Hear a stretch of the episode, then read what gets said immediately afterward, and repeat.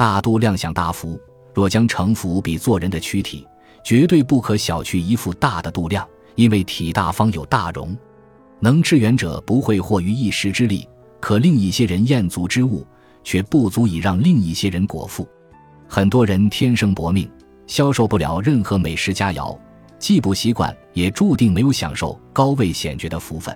一旦得此待遇，虚荣之气顿长，于是就会心乱神迷。这种人为高避险，定会忘乎所以，因为本来就不该有此好运。所以。有志之士应当显出上有更上层楼的余欲，并利避一切可被视为心胸狭窄的行迹。